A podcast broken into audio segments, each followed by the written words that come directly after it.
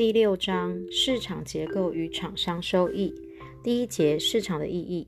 你去过市场吗？或许一般人先想到的是菜市场、鱼市场、黄昏市场、超级市场等，而这些有形的场所是属于狭义的解释，指一切财货与劳务所进行交易的有形场所。经济学上所谓的市场，是指广义而言，不限于特定的场所，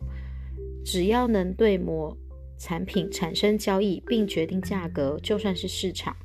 例如，网络购物、市场购物，无需实体的市场就可以迅速的完成交易。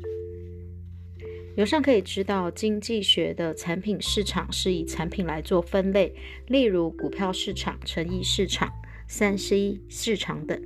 但也有用产业的类别性质来说明某种市场，例如钢铁业、塑胶业、电信业者。第二节市场的结构与类型。经济学以个别厂商对价格的决定能力，也就是独占力，来作为分类的标准。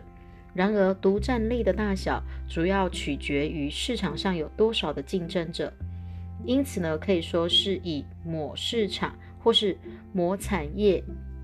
下厂商加数的多寡来做分类。经济学上所谓的竞争的完全与否，会表现在对价格的影响力。如果市场上的厂商对价格越没有影响力，则表示越接近完全竞争。本章呢，分析厂商的决策行为，除非有特别的说明，否则呢，均假设一个理性的厂商是以利润极大化为唯一的目标。市场的类型，第一个完全竞争市场，家数非常的多；而不完全竞争市场呢，独占性竞争市场。它的厂商加数一样非常多，那独寡占市场呢加数很少，而完全独占市场呢只有一家。完全竞争市场的意义与特征意义：完全竞争市场 （perfect competition market）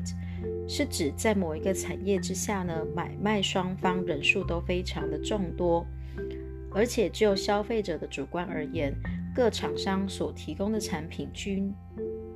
划一，同质产品，因此呢，所有的个别厂商与个别的消费者都是价格的接受者。二、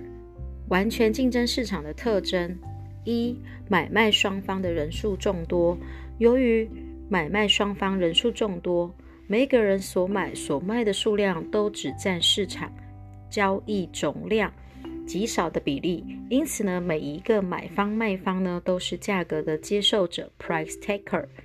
而价格则由市场的供需决定，个别厂商只能进行数量调整，面临的是一条水平的需求曲线。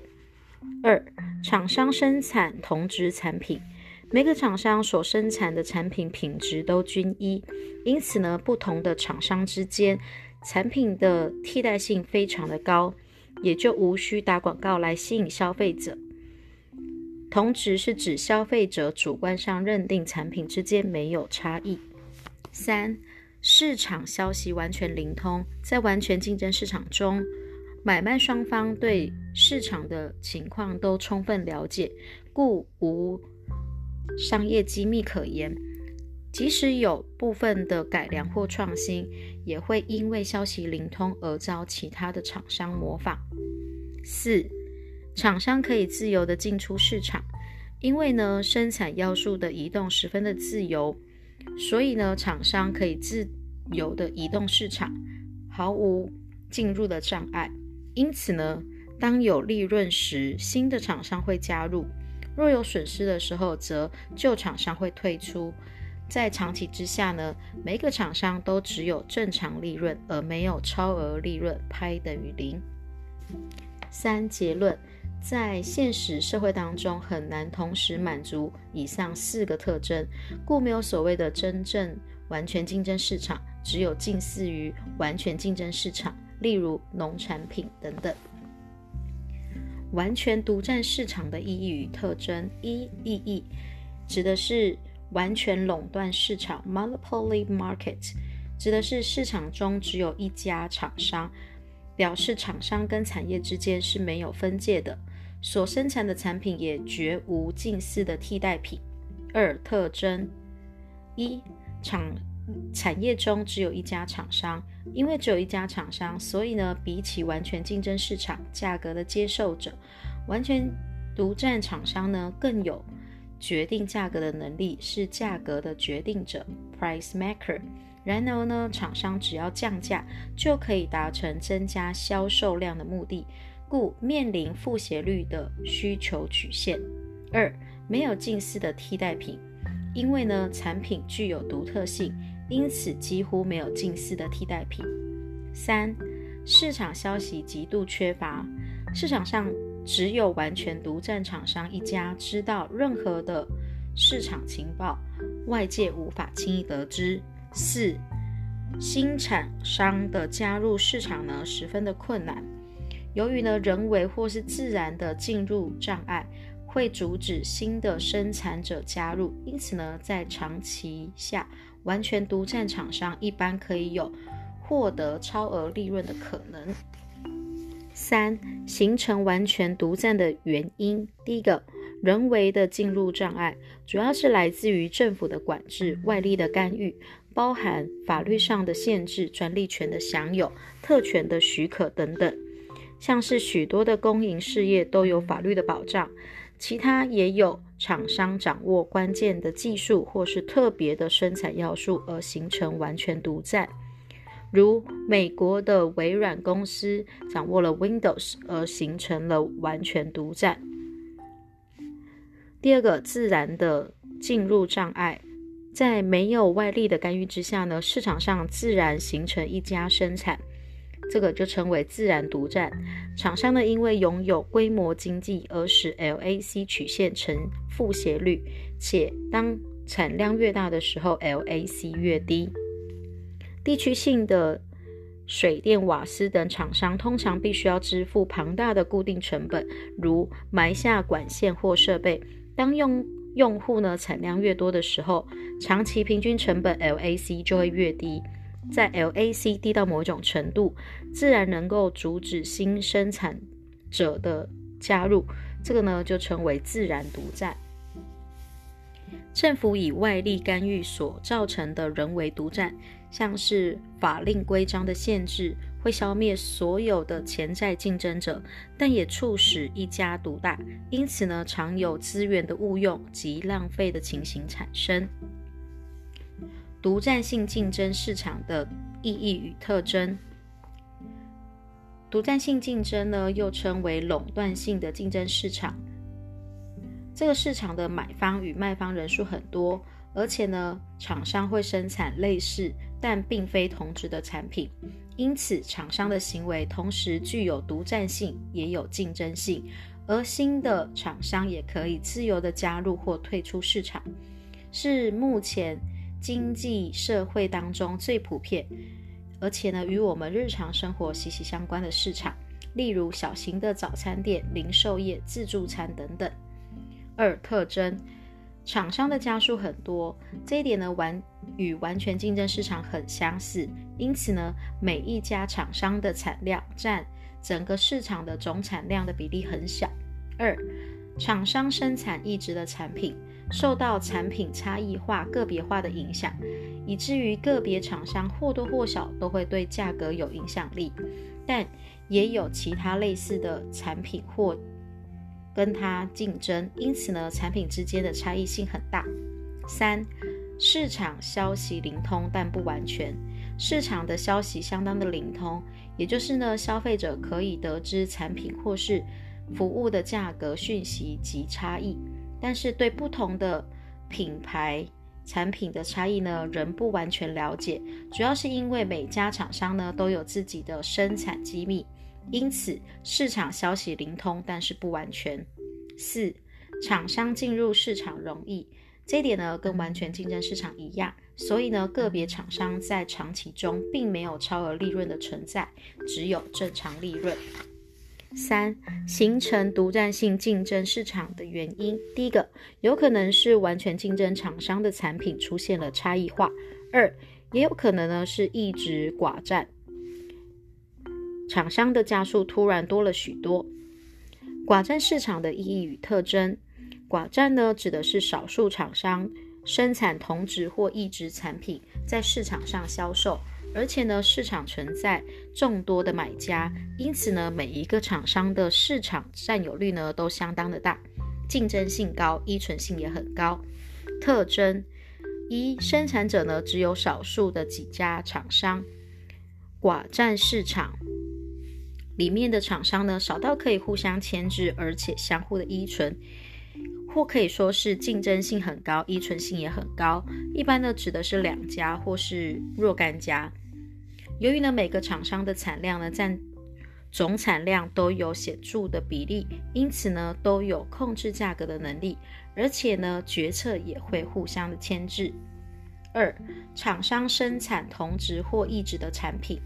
一同质寡占又称为纯粹寡占，一般呢会发生在原料或是中间材，例如水泥业、钢铁业、玻璃业等等。二异质寡占又称为差别寡占，一般呢会发生在消费财，指的是汽车啊、电信业、家电业、大型量贩店等等。三、市场资讯不灵通，而且不完全。为了确保厂商的竞争优势，厂商之间呢无充分的情报流通，因此对手也不容易模仿。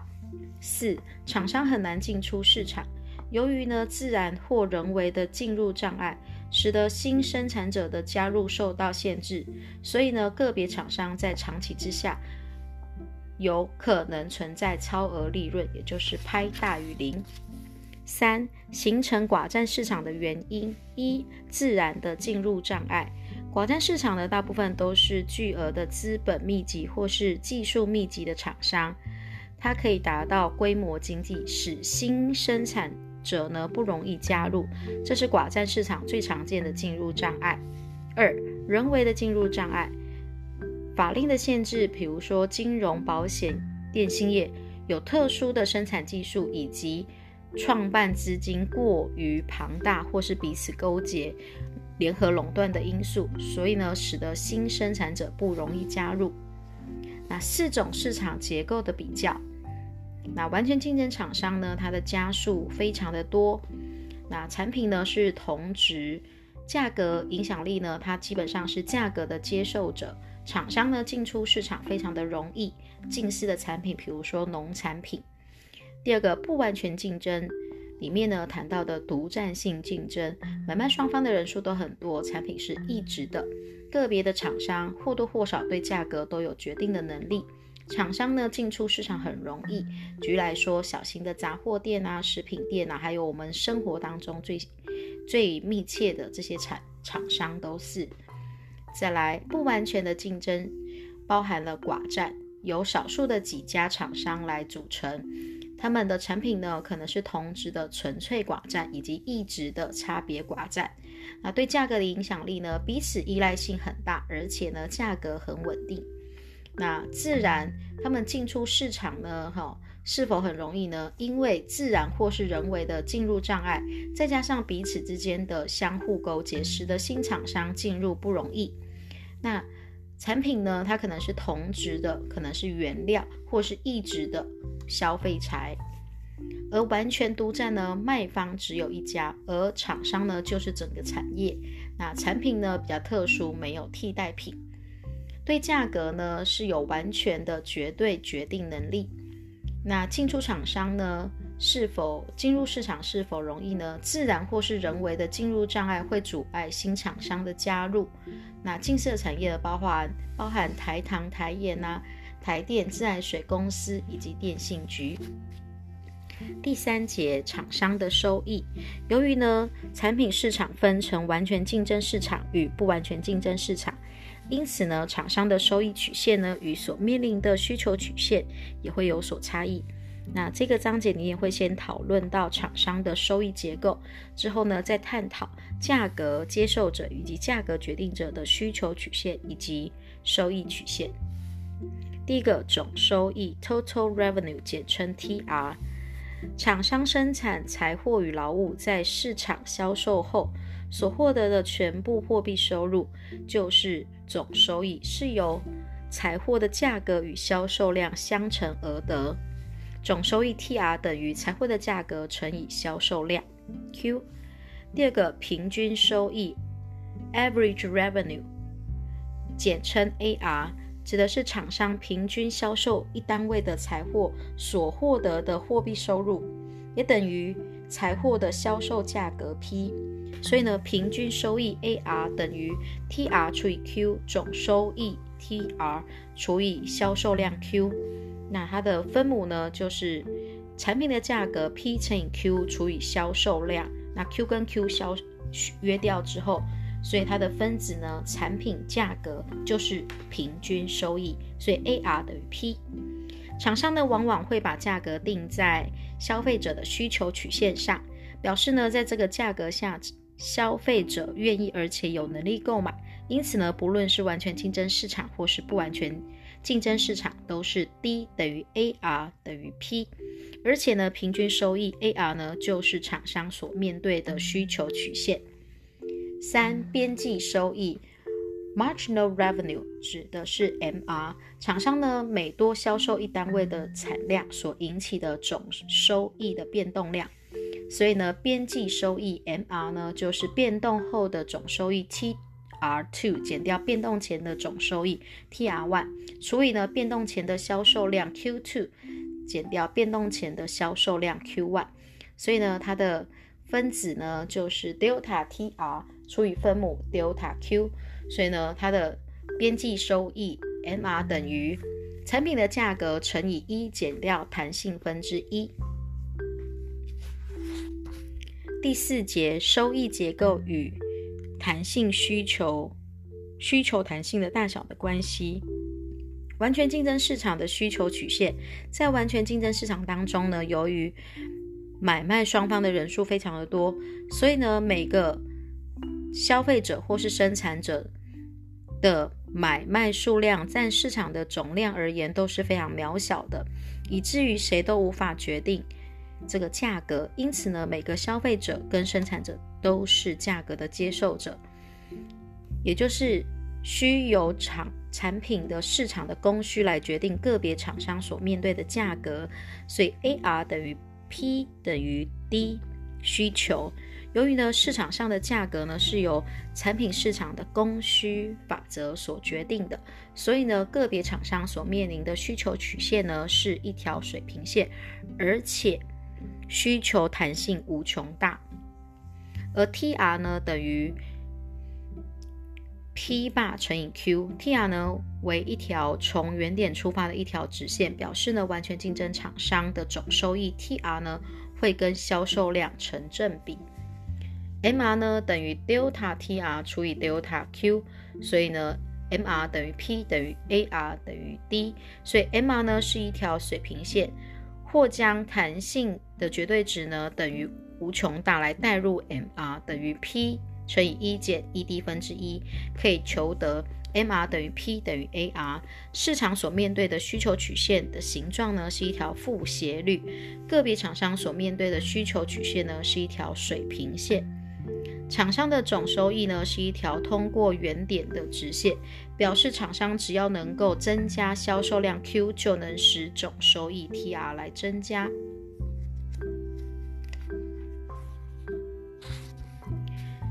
完全独占与不完全独占市场的需求曲线，在完全独占市场及不完全竞争市场当中，个别厂商呢或多或少都有决定价格。的能力，所以呢，只要透过降价就可以达成增加销售量的目的。此时呢，AR 为负斜率的需求曲线，同时呢，TR 与 MR 呢也会受到需求弹性绝对值的大小影响。公式需求曲线 D 呢是一条负斜率的曲线，所以令。这个平均收益 AR 等于 P 等于 A 减掉 BQ。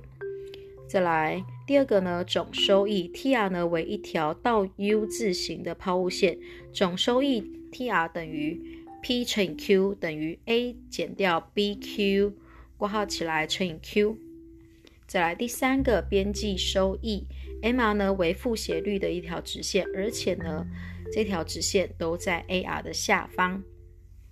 边际收益 MR 等于 delta TR 除以 delta Q 等于 P 乘以一减掉弹性分之一，所以呢这边的弹性指的是需求的价格弹性。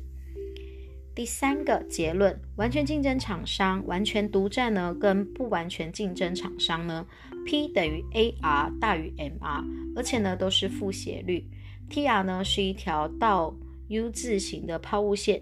表示呢随着销售量的增加，厂商的 TR 不一定会增加。